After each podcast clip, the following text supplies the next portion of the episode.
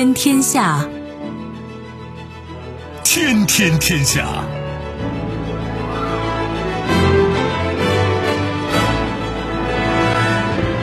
历史穿行者，新闻摆渡人。各位好，我是梦露。您正在选择收听的是《天天天下》，和我一起陪伴大家的还有本节目评论员重阳。世界纷繁复杂，新闻随时发生。今天的《天天天下》，您将听到自信满满。俄罗斯总统普京称，西方的经济闪电战没有奏效。言辞犀利。俄大使批德国向乌提供致命武器，称越红线了，你们犯下过罪行。义正辞严，中方警告，英美澳三国企图若得逞，原子能机构将沦为核扩散机构。前途未卜，耶伦称，美国经济实现软着陆，美联储需要高超技巧和一些运气。收听我们的节目，您可以使用收音机，也可以使用手机，欢迎使用计时客户端，也可以选择蜻蜓 FM、企鹅 FM 或者是今日头条，搜索“天天天下”，可以收听节目回放以及其他的相关内容。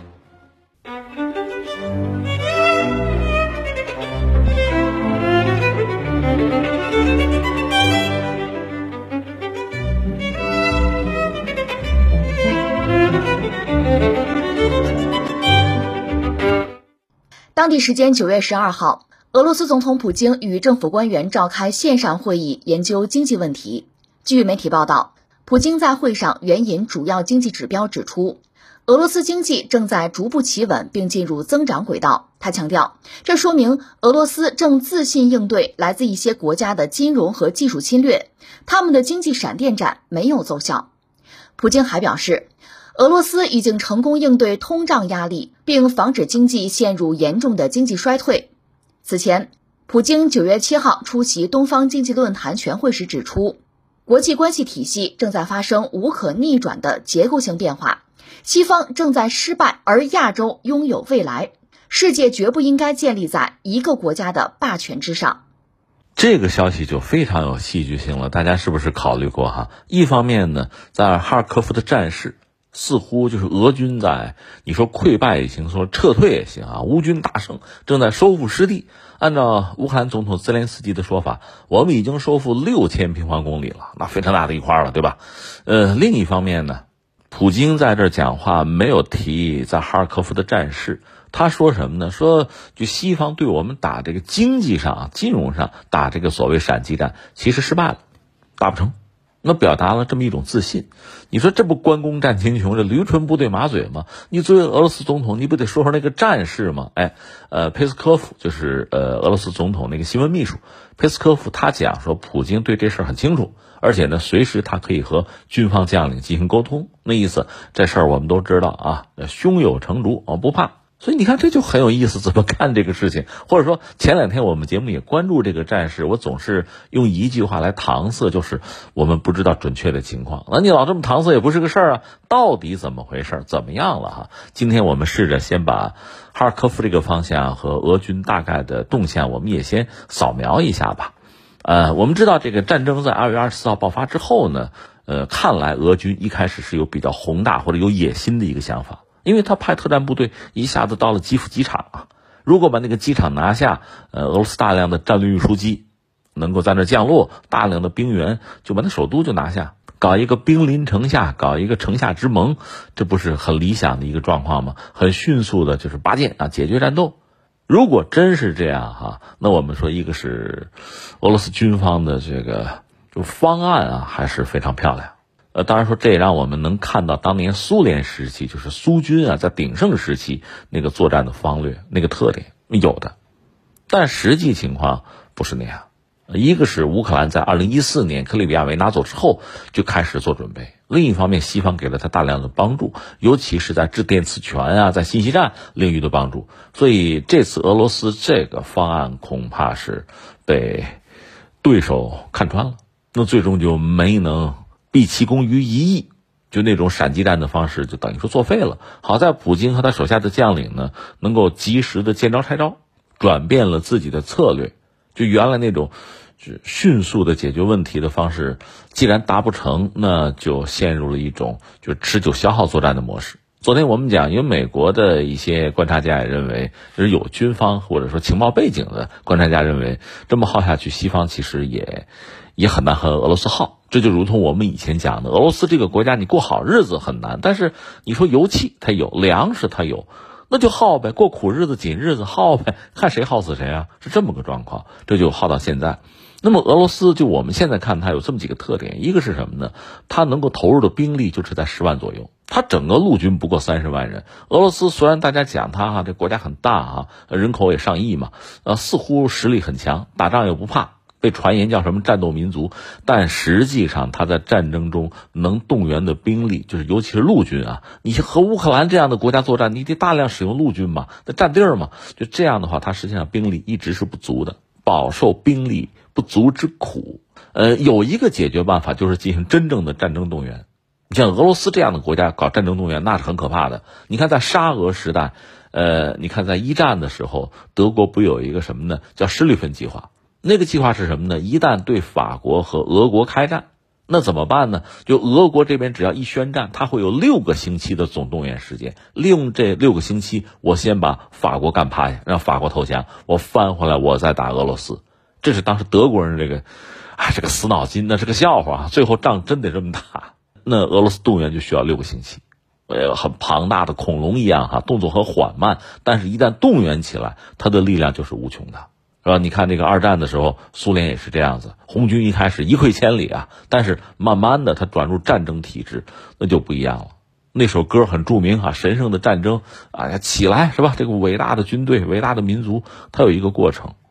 但是在俄罗斯，就苏联解体、俄罗斯时代吧，这个以前传统的战争动员那种方式被放弃了，就是说苏联的看家本领被放弃了。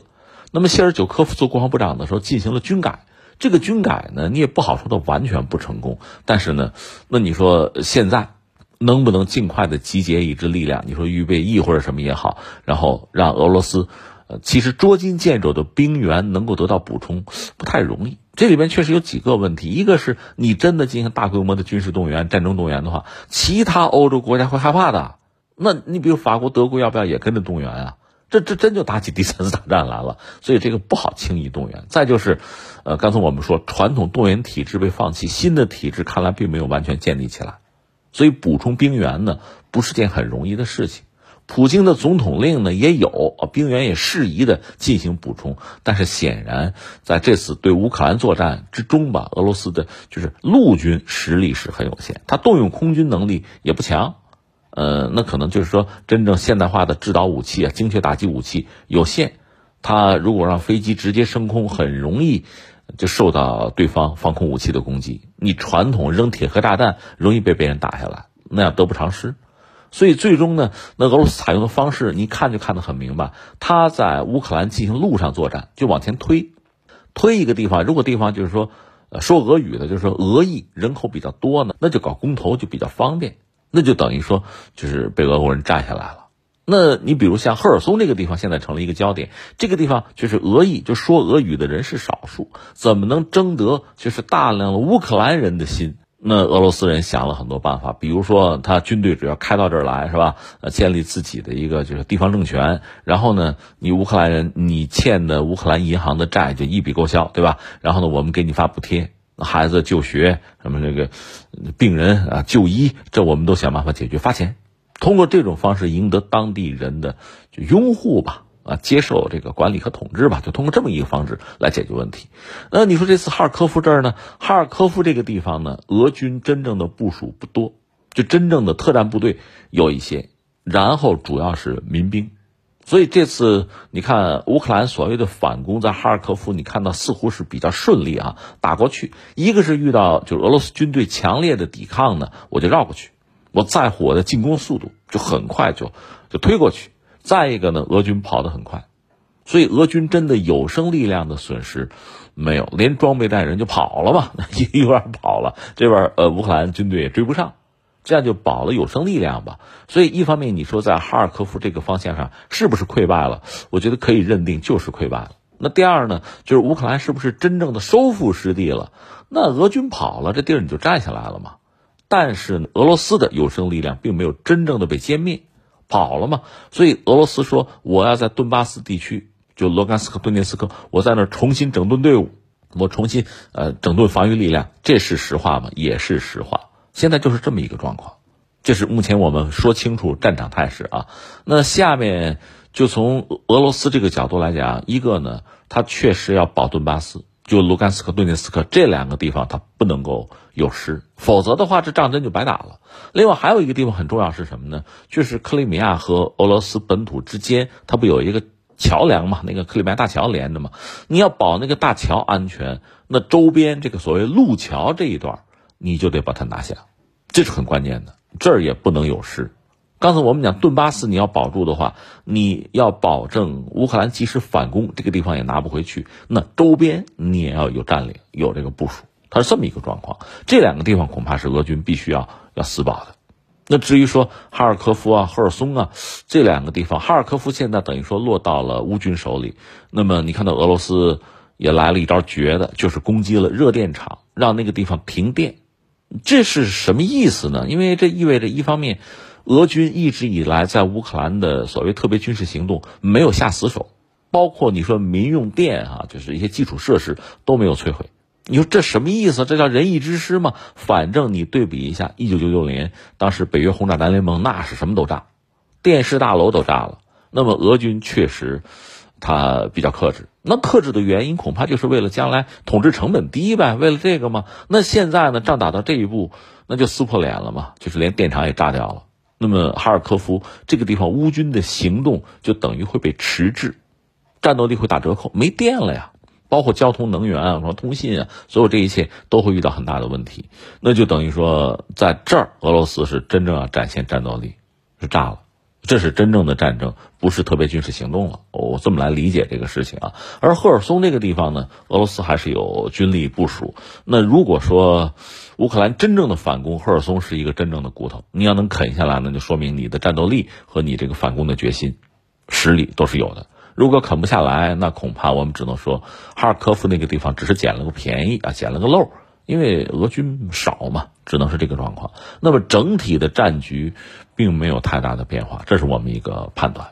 就说清楚这战局了啊，然后翻回来我们再说两句什么呢？就是，呃，我们之前也讲过，对乌克兰来说，在这个时候进行反攻，你说是不是已经具备很充分的准备？应该没有，但是他必须要做。这首先是一场政治仗，因为冬天逐渐的临近，呃，西方呢看到战争已经持久化，已经耗了，那么对乌克兰的援助恐怕会减少。实际上，包括军援哈，已经在减少。八月份欧洲就不给武器了嘛，就到这个状况。另一方面呢，因为缺能源，所以欧洲存在和俄罗斯媾和的可能。因为现在你看，北溪一号、二号就没有打开，一号基本上也停了。那么俄罗斯，你说还能不能向欧洲输送天然气？也不是不行，那就是从路上走呗。路上还有，但是要过什么白俄罗斯、乌克兰、土耳其，那人家半路上会截流的。所以，真正到欧洲人、到德国人手里的气儿，恐怕就没什么了，这是实话呀。所以，在这个时候，有没有可能欧洲低头？那就等于把乌克兰卖了。所以，从泽连斯基这个角度讲，这个格局不能接受。我要进行反攻，我要取得胜利，这样呢，打一针强心剂，呃，美国、欧洲还会再给我一些援助，就是大的盘子不会有变化。否则一变的话，我就彻底被出卖，那就死无葬身之地了，那就万劫不复啊！这个局面，他肯定是不能接受的。所以他必须进行反攻，反攻要有成果。所以我们说，你看哈尔科夫这儿，这算是成果，可以拿来好好的吹一吹，是吧？跟西方要援助。但是赫尔松才是真正的硬骨头。另外，像说打到克里米亚可不可能？而我个人以为，乌军恐怕缺乏这个能力。就是你的兵员打到现在还有多少？另外就是军火武器，西方如果不给够，你这巧妇难为无米之炊啊。所以现在的状况恐怕就是大家各得其所。而普京在这个时候还一直在强调，西方对俄罗斯进行这经济上打什么闪电战，你们已经失败了，你们破产了，没戏。而且我要继续去美元化，还在表这个态，这个有点釜底抽薪的意思，就是告诉欧洲，告诉呃乌克兰，就耗下去我不怕。这不只是热战的战场，在其他领域，比如说金融啊、能源其他领域，我还掌握主动权，我还有牌。你就别指望着我现在撑不住。他表达这个意思，呃，这就是我想给西方、给乌克兰一个明确的态度，同时也给俄罗斯国内，因为一般说来，战争进行这么长时间，国内可能会出现一些问题、一些波动，比如说民众厌倦反战的情绪，另外，围绕着能源会不会有一些争夺？呃，我们看到一些消息说，俄罗斯大量的能源企业的管理者得有五六个人吧。呃，各种意外身亡，有病死的，有遭枪击的等等，这是不是也说明有一些问题？它内部有一些问题，那我们只能这样看，因为得到信息比较少，所以他出于稳定军心的目的，也要有一个明确的态度。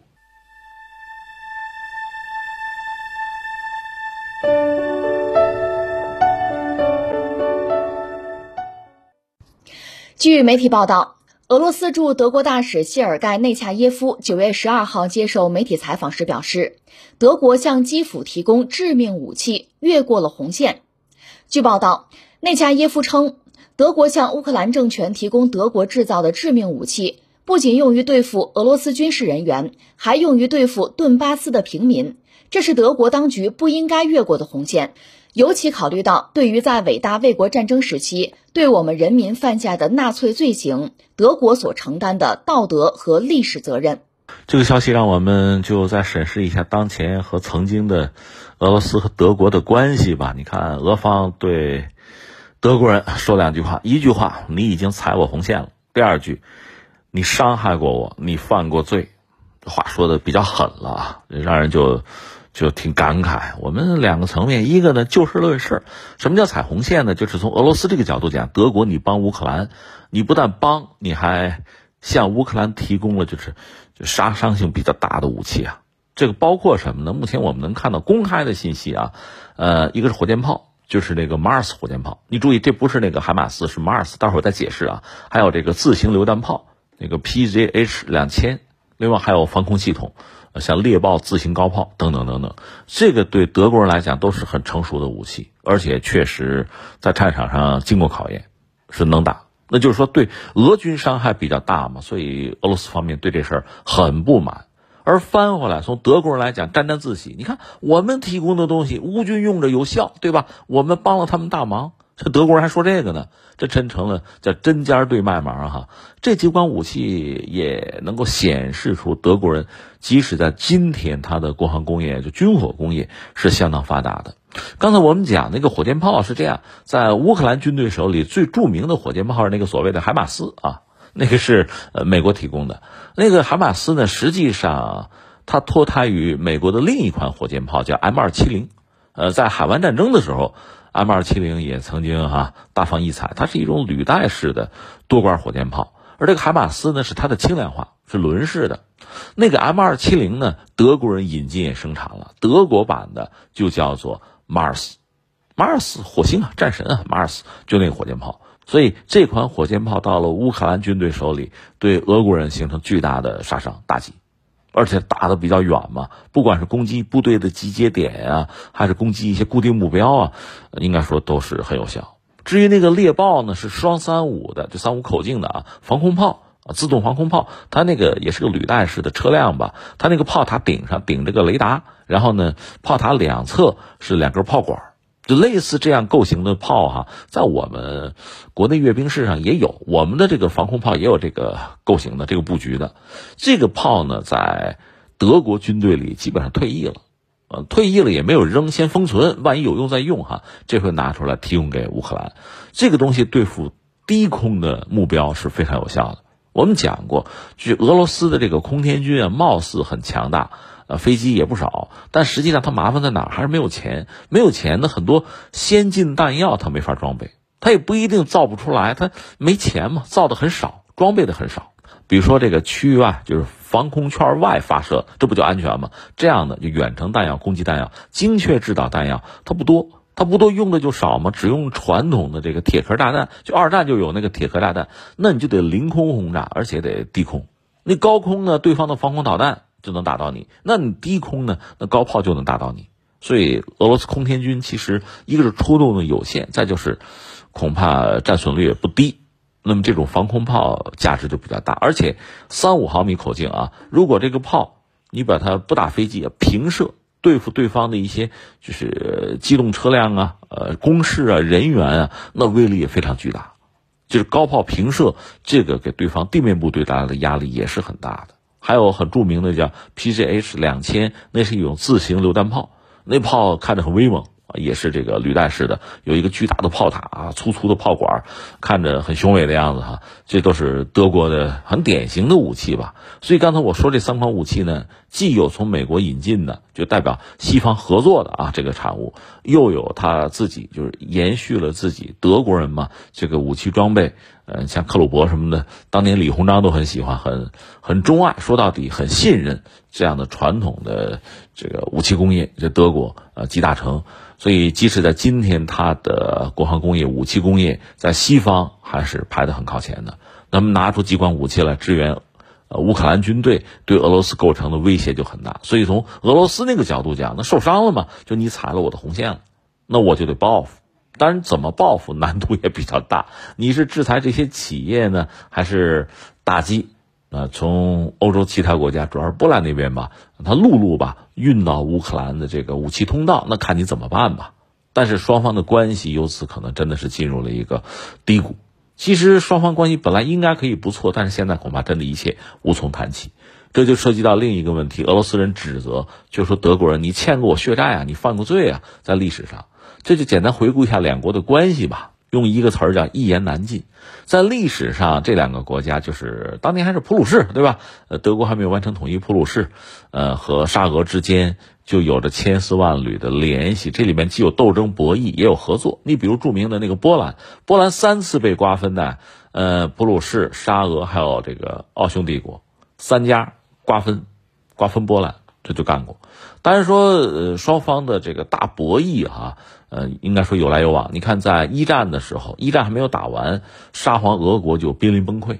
那布尔什维克上台，然后就就列宁嘛，就说这么着，咱们退出帝国主义战争，那跟德国就不要打了。本来德国在东线打沙俄打的还是非常漂亮的，那德国一听你敢跑不行是吧？割地赔款。那这边为了退出这个帝国主义战争，只好他签了那个布雷斯特合约吧，就是割地赔款。那就是从俄国来讲，那损失很大的。好在一战很快结束，居然德国还输了。那之前签的那些东西我都不认了，所谓的割地赔款也就没有真的落实。就等于说，从德国人这讲呢，叫起大早赶晚集。这是一战。那到了二战，我们也知道，二战前呢，整个欧洲的形势吧，应该说风云变幻啊，波诡云谲。当时德国还搞了一个轴心国，就是德意日啊。实际上有一个关键的宗旨是要反共，那个共指的就是苏联，而苏联这儿为了打破帝国主义的这个封锁和排斥吧，还说呢，轴心国要不要我还参与一下，还谈过，而且呢，苏联也曾经提出和英法搞一个欧洲啊，搞一个安全框架，就防止发生大规模战争，特别是德国人的侵略。但是你看英法当然搞绥靖啊，巴不得祸水东引啊，所以最终呢，苏联反过来和纳粹德国签了一个互不侵犯条约。当然，这个条约没有维持多久，大家都知道双方必有一战。苏联也是为这天的到来赶快做准备，而德国人那儿呢，就是在欧洲，因为苏联跟自己签了这个不侵犯、互不侵犯条约嘛，自己后背是安全的，那在欧洲就加紧动作，横扫欧洲。当然，最后在一九四一年六月二十二号，纳粹入侵苏联，苏德战争爆发。一开始呢，红军是真的是丢成失地啊，一溃千里。但是到了一九四五年。苏军是最终打进柏林，希特勒自杀，纳粹第三帝国土崩瓦解。再之后，这个德国的历史就一分为二吧。呃，苏联占了一半，东德后来就是也加入苏东集团，那边呢就是西方占了一半。后来呢，西德也成为就是北约的一个重要的成员，而且是有对苏联作战经验。德国嘛是这样子。那德国这种分裂一直到了上个世纪八十年代后期解决了。你看，刚刚去世的戈巴乔夫不曾经说吗？说你看东西德的统一那是我的功劳，对吧？那是我做的很重要的事情啊。实际上，从德国人讲呢，东西德统一这个事儿，在东西方都有巨大的震荡。从西方、从欧洲来讲，比如法国就很担心统一后的德国会不会故伎重演，啊，历史会不会重演？而另一方面，从苏联来讲，肯定也警觉警惕啊。只不过当时。那个苏联已经乱套了嘛？戈尔巴乔夫主政，没有阻拦这个事儿。所以德国人当时很感谢苏联。你看，没给我捣乱哈，让我能合并，这很不容易。这是当年。那么，呃，德国完成统一之后，就推动，其实是欧元。欧元的底子就是因为德国的统一，德国的经济啊比较靠谱，拿它作为一个重要的支撑，搞了欧元。呃，德法轴心。那么欧盟呢，也成为一个统一的欧洲国家的一个大家庭。当时是这么一个格局。那在一九九一年苏联解体之后，欧元诞生，欧盟也走到一起，几乎要成为世界的一极。在那之后，从叶利钦到普京呢，和西方的关系有一个所谓蜜月期、缓和期吧。所以很多欧洲国家，包括德国，呃，他的领导人和普京的关系都不错。那么施罗德呀，到后来一直到默克尔吧，关系都不错。那随着默克尔也下台了。那么，美国的全球战略发生一系列的变化，呃，北约东扩也到了俄罗斯家门口，所以最终我们现在看到的是，德国人在对俄罗斯态度上，在这个新政府，就是舒尔茨这个政府上台之后，逐渐的变得就比较硬起来，比较尖锐，那双方的关系恐怕很难收拾了。一个是传统能源合作基本上要结束了，另一方面呢，这个武器就是。德国把自己的比较成熟的武器，哈，也谈不上很先进了，就提供给乌克兰，这对俄罗斯军队来讲是巨大的杀伤和威胁。所以双方的关系到这一步，想缓和难度就比较大了。当然，现在呢，就双方的博弈主要是集中在，还不是说武器啊，是集中在能源上。就是随着天气逐渐转冷，现在的秋天吗？那冬天欧洲怎么办？呃，欧洲尤其是德国现在嘴还比较硬啊，就是我把天然气储备我做好。我现在百分之八十三总是有的，呃，他是这样，如果能到百分之百呢，能坚持到明年三月份，是什么呢？是民用，就是说居民使用，就老百姓的日常生活民生问题大概能解决。问题是什么呢？德国这样的国家，它最发达的是什么是工业？那你说你要牺牲百姓的福祉，让大家冻着冻着啊，呃，然后我就顾我的工业行不行？那不行啊。任何一个政府这么做也是遭骂的。但是你完全不顾及工业，只保百姓的取暖啊民生，那大家就业怎么办啊？日子也没法过啊。德国是这样一个两难的局面，因为它工业比较发达，它对能源的需求是最强烈，所以现在呢，只能一个是到各处去找气源，另一方面，我们就说德国和俄罗斯之间没有彻底的一刀两断，彻底的就是双方关系翻车，还有一个可能不为人知的因素就是。所谓中间商的出现，呃，包括印度，可能还包括中国或者其他一些国家，他们呢作为呃俄罗斯的那个相对友好的国家，能从俄罗斯买到天然气，一号天然气。那么这个天然气呢，可以再转售给欧洲，通过这种方式呢，能够为欧洲人、为德国人续命。所以我看，就前段时间欧洲方面已经有评论，把这个中国什么的这称作“白衣骑士”，白衣骑士。它在西方是有典故的，指的就是这个公司啊，公司这个博弈啊、斗争啊、竞争，就是我这公司快混不下去，活不下去了。这时候呢，有这个友商，就是比较好啊，这个仗义的公司哈，来帮忙，就商业竞争之中的事儿啊，这叫白衣骑士，有这个说法。那在这个时候呢，这种白衣骑士的存在，其实还真的很重要。一个是从他自身利益来讲呢，还赚点钱，对吧？中间商赚差价。另外呢，你欧洲人掏钱。多掏钱还能买到一部分天然气，要不然让你掏钱你也买不到。而从俄罗斯这个角度讲呢，它现在北溪一号、二号停下来之后呢，呃，它还有陆上通道能够向欧洲输气。但实际上，你像那些路经的国家，什么土耳其啊、乌克兰，它不可能不节流啊。欧洲拿不到什么了。而北溪一号停下来，那你说俄罗斯这个天然气它剩的怎么办？我烧了，就烧了，烧了我也不给你。我就有气儿，我就烧着玩儿。俄罗斯真是这么做的，就给你赌这口气。所以在这个状况下呢，就俄罗斯气儿如果真的是大量的产能就都烧掉的话，这也是疯了。那这个时候有中间商出现，作为俄罗斯友好国家能帮他一把，嗯，把气儿呢卖过去，嗯，帮他再收回一些成本，这也是个不错的选择。而且双方就是德国、欧洲还有俄罗斯，还都有个面子。你总得有个台阶，国家嘛，这面子尊严总得讲啊，还都有，所以出现这么一个很可笑的局面。关键是，这个局面能维持多久啊？随着冬天的到来，呃，是不是欧洲会真的向俄罗斯屈服？俄罗斯至少期待的是这个结果。如果到了那一天，俄乌战争也就可以画一个句号了。关键是欧洲现在不肯低头，那这里边欧洲啊，这里边德国又是个关键的角色。当然，德国也两难，他即使想这样做，在欧盟内部还有一些国家在盯着他啊。你比如说波兰。我们前两天不是关注波兰？波兰已经说我我是欧洲的火车头了，对吧？而且骂这个德国，你对俄罗斯立场不坚定，已经在骂这个。在这个状况下，这个监督之下，德国人敢不敢真的就弯下自己这个这个高贵的腰哈，低下自己高贵的头？这还真是个问题。这只能说走着瞧吧。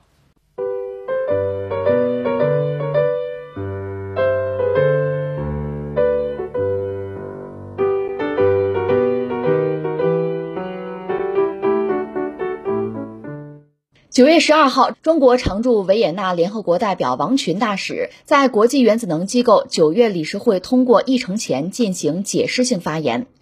王群表示，中方对美英澳三国无视理事会三次以协商一致方式就三国核潜艇合作问题通过的相关议题，以及据此正式启动的政府间进程，推动就同一问题重复设置议题的做法深表关切。鉴于三国所提议题的非正当性。中方在此声明，不参与三国所提议题的协商一致。王群指出，三国公然胁迫机构，大搞政治操弄；三国企图胁迫秘书处提出豁免三国核潜艇合作的保障监督方案，然后凭借自己在理事会的票数优势，强行推动理事会通过，从而迫使机构为其非法扩散行径背书。如上述企图得逞，原子能机构将沦为核扩散机构。中方呼吁机构全体成员国继续在中方所提议题下参与讨论，进一步推进此前三次协商一致达成的政府间进程，聚焦三国核潜艇合作的本质，共同探讨解决方案，以实际行动捍卫不扩散核武器条约，维护国际核不扩散体系，维护国际和平与安全。呃，大家听我们的节目，我们节目关注更多的是整个世界的变化，国际格局的变化。有时候你看啊，你会有一种感慨，一个感慨是什么呢？就是说，就是这个国家之间的争斗也好啊。贸易也好啊，交往也好吧，就是它会有非常多的不同的力量哈，彼此之间它相互的在影响啊、触碰啊，有时候博弈啊，有时候制衡啊，它形成这么一个全球性的体系。这个体系你用一个词儿概括，其实什么呢？我觉得很精巧、很精妙。在地球上这么多力量彼此之间相互制约啊、牵扯啊，最后达成一个平衡啊，它很精妙。但另外有个词儿概括，脆弱。非常之脆弱，稍有个风吹草动，这个力量之间此消彼长，稍微有点变化，可能原来那个格局啊，那个平衡就会被打破，就这样的。所以我们期待是什么呢？期待的一种向好的平衡，就是我们这个世界如果和平发展是主题，那好的很啊，好极了。就算我们遇到一些危机，比如疫情，这个不是我们人类应该说绝大多数人是不不能接受这个东西的哈，最好没有。那这个时候疫情的袭扰。啊，这种困惑挑战，如果大家就是人类能够团结，能够相互支撑，那我们面对这个艰难险阻是能够度过去的。但如果说国家和国家之间，有些人有不可告人的目的，是吧？你自己发展，你就不愿意让别人发展；你强大，你不希望别人强大；你获得利益，你就希望别人吃亏。你要是这么一个逻辑的话，那么原有的很多格局。原有的彼此之间力量的这个平衡啊，就有可能一个是建立在一个不平等的一个基础之上，那它就很难维持；再就是很容易被打破，它本来就很脆弱嘛。我说了这么半天，说什么呢？现在就是围绕着，其实就是那个奥库斯吧，就是美国、英国加澳大利亚，奥库斯的第一张牌啊，这第一阶段就是要搞核潜艇，就是美国、英国要帮澳大利亚搞核潜艇。那这个事儿本身呢？它就改变了一个是区域的原有的平衡、力量的平衡、态势的平衡。另外呢，它也打破了那个核不扩散条约，就原有的一个全球性的一个制衡，在核、核技术、核武器这个领域的原有的一个平衡啊、制衡就被他们打破了。至少是这两个方面的问题啊，那这还不应该被阻止吗？所以中国方面态度很明确，而且提出了警告。但是是不是有效？是不是能制约得住？很难讲。你靠他们说，我天良发现啊，激发天良，我忽然觉得我做错了，我改，我认错，很难。那我们下面要说的是什么呢？第一个，我们要说这个奥库斯，我们讲了嘛，就这两年美国人一直在精心谋划、紧锣密鼓，就是在亚太、在印太，他搞他的战略，主要是针对中国，要对冲中国的什么日益强大的影响力，要讲这个东西。那么澳大利亚呢，它这个地理位置很特殊，它本身又是所谓五眼联盟里面一个重要的成员，五眼嘛，安格鲁萨克逊，呃，美国、英国加上澳大利亚，还有新西兰，还有加拿大。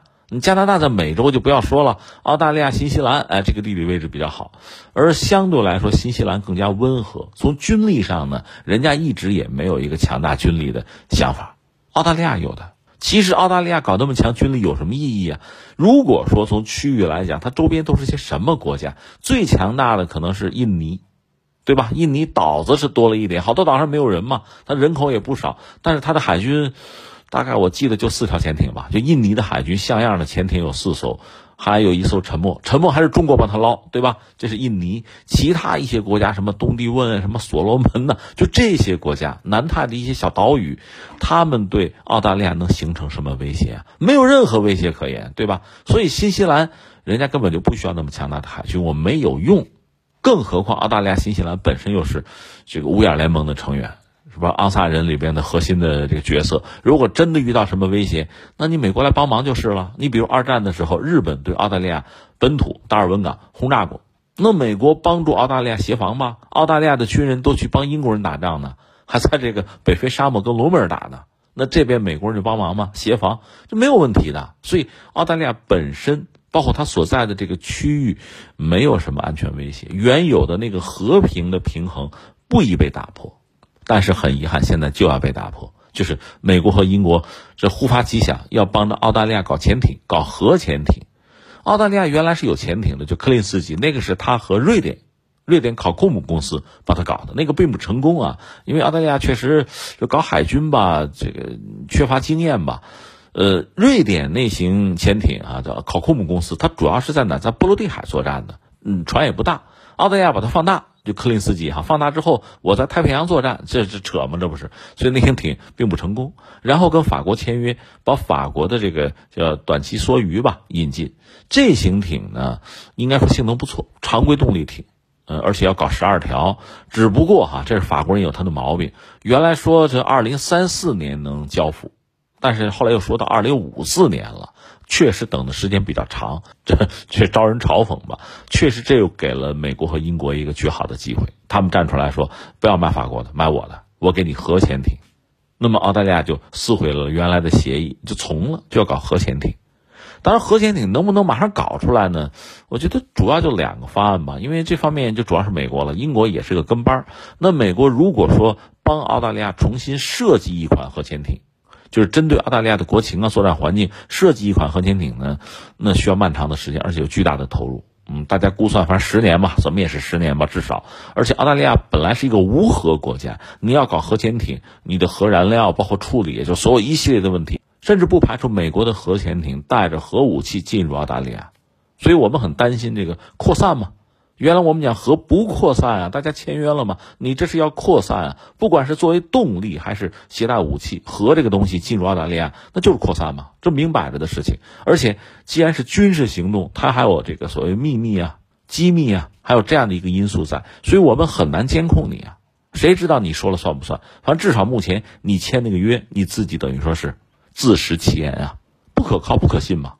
呃，澳大利亚，我们就说，如果他想具备核潜艇的这个操控啊，包括一定的维护的能力啊，呃，甚至你比如呃，反应堆要换燃料，就这些东西，他都没有这个能力，那就希望美国和英国帮他，就这个过程啊，基础设施的建设呀，呃，包括培训，所有这些东西下来，十年不一定打得住，这是实际情况。当然，还有一个简约的办法是什么呢？美国把自己手头的核潜艇，呃，二手艇嘛，直接给澳大利亚就好了，因为美国现在最新的就是。就攻击艇吧，不是弹道导弹核潜艇，是攻击核潜艇，就是弗吉尼亚级。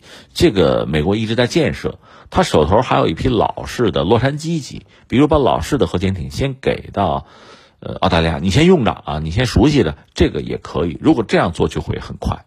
那他具体会怎么做呢？根据他们达成的协议，还是应该搞新的。但是有没有一些呃办法啊，就灵活的办法？嗯，做一些置换啊，先给二手艇员给旧的，或者你先租借，先进行熟悉和培训，这都是有可能的。呃，既然是合作，弹性会比较大，这是我们对他们这个合作大概做了一个观察和猜测吧。关键是这打破了两个，一个打破了原有的力量平衡，因为你看，呃，就说中国周边，你比如说像这个太平洋的，不用说了，很适合潜艇活动啊，足够大，足够深。另外，我们的南海，嗯，它也相对有足够的深度，也比较适合核潜艇的活动。那么澳大利亚的潜艇，它的常规潜艇就曾经到中国周边活动过。你像《环球时报》就报道过，他们有一次潜艇就到中国的近海，还被渔网给缠住了，最后只好上浮逃走。有这事儿，澳大利亚的潜艇“鳌拜龙级”，这都是白纸黑字的，所以它会改变原有的，呃，包括中国周边的啊，嗯，包括这个，呃，西太、南太，会改变原有的力量平衡。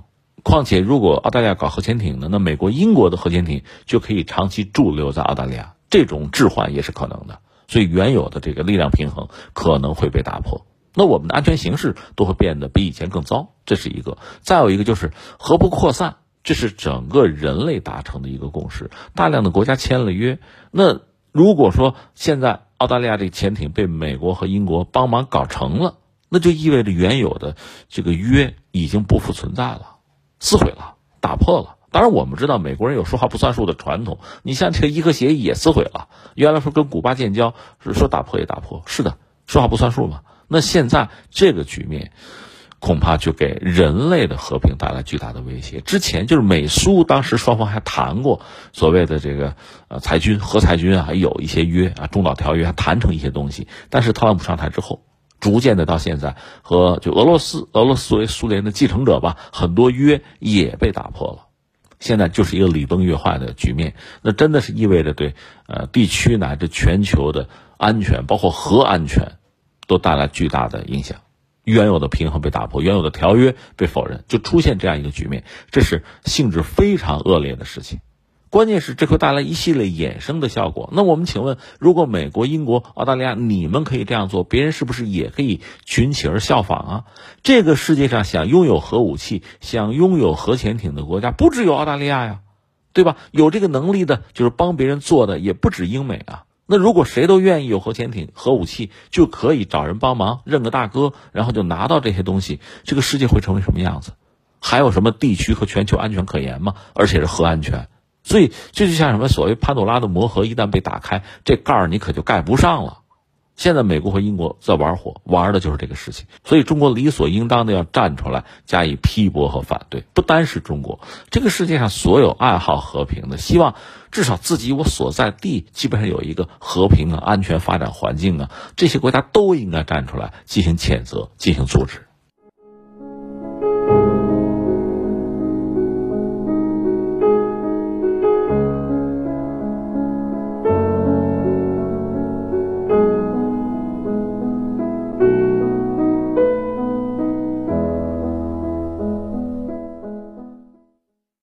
当前，美国国内通货膨胀高企，面对经济衰退的风险，对于美联储来说，最希望看到的情形就是美国经济实现软着陆，即把通胀率降到百分之二，同时保持国内劳动力市场的强劲。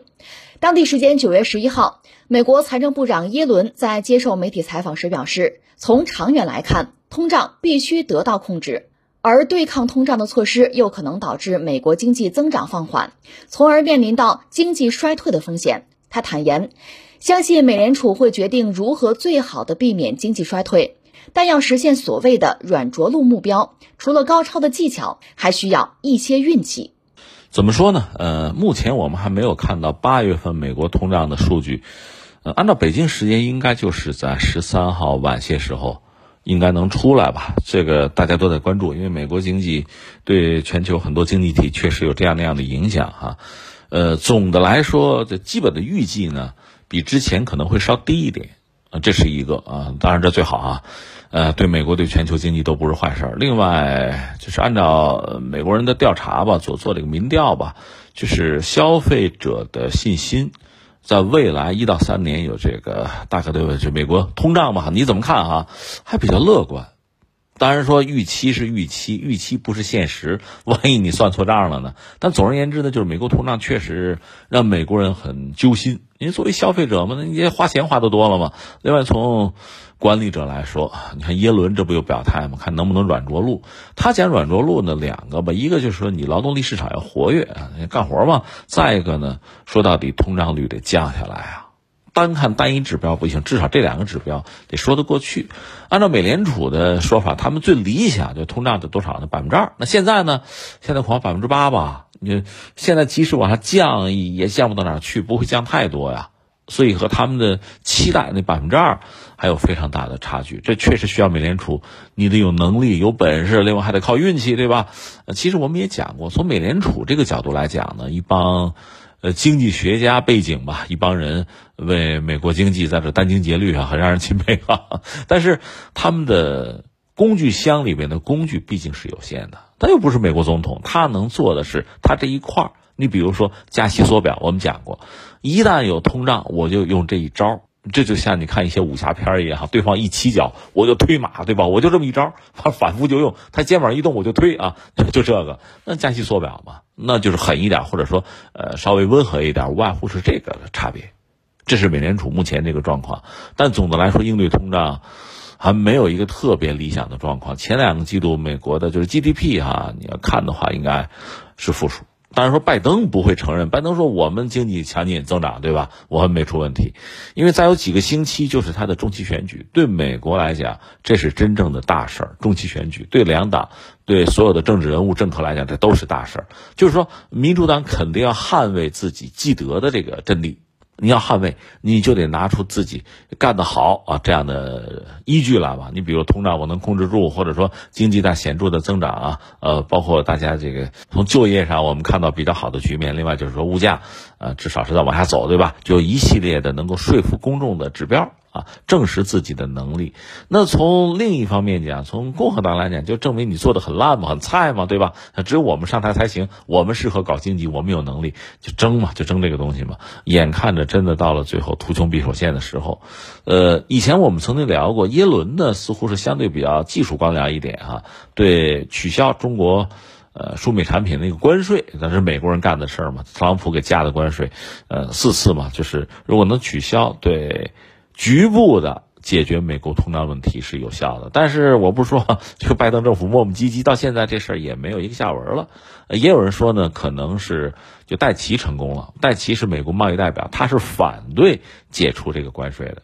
耶伦的意思，你加这个关税也没有打击成中国啊，反而让我们消费者多掏了钱，那这个政策没有意义，没有意义，你坚持它干什么？而戴奇那个意思，那我怎么得从中国要点东西啊，对吧？取消关税，中国要占便宜的，那那我索性我再要点什么？现在看来，一个是也没要回来，第二呢，关税也没有取消。呃，目前最新的，我看到最新的一个是估算，如果取消特朗普当时加的中国输美产品的关税，对美国的通胀哈会有什么影响？大概能降低一点三个点，就能降低一点三，那离他那个目标二还有很大的距离，但是总是降低了吧，对吧？那你否则的话，现在这个关税的状况，你通过加息缩表能解决到什么程度，很难讲。但是呢，即使是降低了中国输美产品的关税啊，我现在就降，那你说中期选举能不能那时候出结果？出不了，它需要一个周期，那时候出不来结果，并不是现在降了关税，那到中期选举的时候，美国经济啊就展现出一个什么样的势头，美国通胀就被怎么样的遏制，看不出来呢？这恐怕也是一个重要的因素，就是我降它也没有用啊，我现在要看结果，没结果，所以就就不降了。啊，这是一种可能性。当然，还有一个猜测说什么呢？十一月份还有件大事儿，除了美国中期选举，那就是 G 二零峰会了，二十国集团那个峰会。那个峰会呢，理论上中国、美国都会参加的。当然，大家盯着这个普京去不去，对吧？嗯，那 可能更多的是一个噱头。真正要说到。经济问题，那中美元首会不会有见面？哈，当然，如果说有见面，或者说签个什么约的话，那在之前会有大量的接触啊，会谈啊。那么，中国输美产品的关税，美国人到底取消不取消，降不降，这是一个看点。如果你降了，双方达成了一个共识，那元首见个面，签个字，那对全球经济就是好消息，对两国的经济都是好消息。如果谈不下来，你不降，那见不见面意思也没那么大了。签不了东西嘛。所以这个也是一个观察的点，是在十一月，就是有没有可能降。那降的话，对美国解决通胀问题局部的解决啊，对冲一部分压力肯定是好事儿。关键是做不做，我们只能说从耶伦这个角度讲，他是愿意做，但是阻力很大，也不一定做得成。所以他在讲是吧？需要什么样的这个智慧啊？什么样的这个技巧？需要什么样的运气？运气是什么？运气就是当你决定做这个事情的时候，其实别人或者老天爷还都愿意帮你，会吗？